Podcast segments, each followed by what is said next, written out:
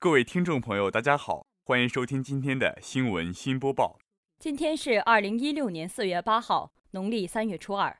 首先，请您收听内容提要：金格书会书籍推荐大会圆满落幕；松浦敬老院祝寿活动成功举办；女性安全问题拷问社会冰冷危机；国家食药监总局支持消费者向假乳粉经营者索赔。接下来，请您收听本期节目的详细内容。大学之声消息：现如今，大学生的生活节奏越来越快。需一系列好书放松心情，充实业余生活。但另一方面，市场上的书籍推荐资源众多，但良莠不齐，同学们往往难以抽出较多时间寻找值得一读的好书。本着鼓励同学积极发声，寻找出同学们真正喜爱的书籍的目的，金阁书会于四月七号举行图书推荐大会。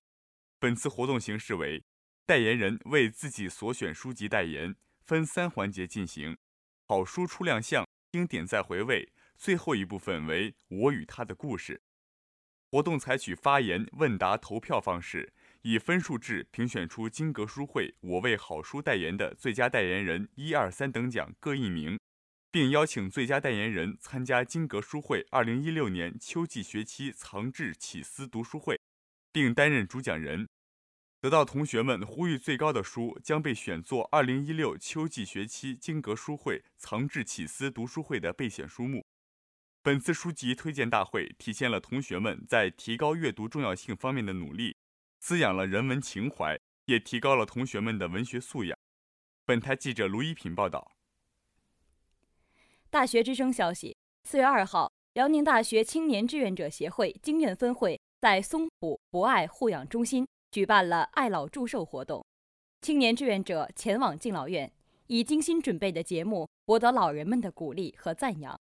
志愿者们近距离地与老人们接触，了解老人们的内心世界，为老人们送去了温暖和快乐。与此同时，老人们的寂寞与无法言说的对儿女的思念之苦，也深深触动了志愿者，使志愿者们都体会到了老人们的心酸，并且立誓做个孝顺的儿女。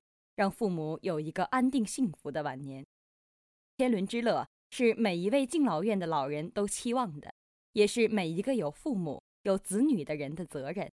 在欢乐的气氛中，志愿者为老人表演了一个个节目。从这些节目中，我们能体会到志愿者的爱心，体会到他们内心深处对老人的关爱。志愿者还为老人分发了蛋糕和水果。好多志愿者还在结束活动后。说了说自己的感想和看法。当节目终了，志愿者们将老人们送回了他们各自的宿舍，并且整理打扫了现场，然后合影留念。爱心的列车永远不会开向终点。作为二十一世纪有着尊老、敬老、爱老之心的我们，呼吁社会上更多的人加入我们的爱心之旅，让这世界的明天更加美好。本台记者卢一平报道。新华网消息，四月六号，近段时间有两则新闻事件引发舆论高度关注。一是影星柳岩当伴娘时险被伴郎扔下水，伴郎团被指责恶俗和不尊重女性；一是微博名为“弯弯”的外地女子来京在酒店遇袭，酒店人员漠视不管。前后脚发生的两起事件，因涉及女性安全、暴力事件、路人冷漠等情节，击中了社会痛点。点燃了自媒体传播的能量。中传大学生遇害，南昌女孩下火车被拐，女教师夜跑失踪，女性安全受到威胁事件层出不穷。每次发生后，引发社会各界谴责后，安全的警钟仍敲不响。暴力事件恶性蔓延，为什么女性不安全感弥漫社会？这背后隐约透露出中国社会可能出现的冰冷危机。媒体人王达三曾说，在这样的环境下。尽管每个人都会做出自我拯救的努力，但却都无法独善其身，更无法幸免于难。在此时此地的暴力事件中，我们或许还是麻木的旁观者；在彼时彼地的暴力事件中，我们都可能是无辜的受害者。我们的社会要变得不冰冷，需要通过道德教养，让尊重、平等、自由成为深入人心的文明理念。我们的社会治理也要摒弃固化的维稳思维模式。以保护普通人的微小权利为出发点，用接地气、人性化的治理手段维护社会的公平正义，用法治信仰的力量让人们有信心、有勇气克服不安全感。本台记者卢一品。新华网消息：四月六号，针对上海市公安机关侦破的假冒雅培、贝因美商标婴幼儿乳粉案件，国家食药监总局新闻发言人今天表示，该案是违法犯罪分子通过收购廉价乳粉。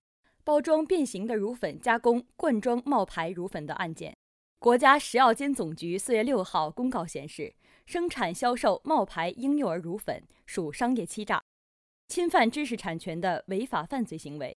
已经发现，无论其质量是否合格，是否对公众健康构成威胁，必须对涉案乳粉立即扣缴，一律销毁，并支持消费者向冒牌产品的生产经营者依法索赔。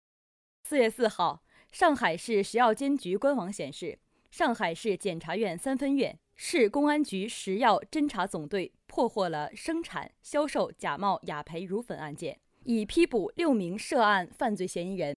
四月六号，国家食药监总局的通报进一步显示，本土品牌贝因美也被波及。国家食药监总局新闻发言人强调，四月四号通报涉案产品经办案机关检验，符合食品安全标准。但属于冒牌食品，主要是提醒消费者，如果购买食用了该冒牌产品，不要过于恐慌。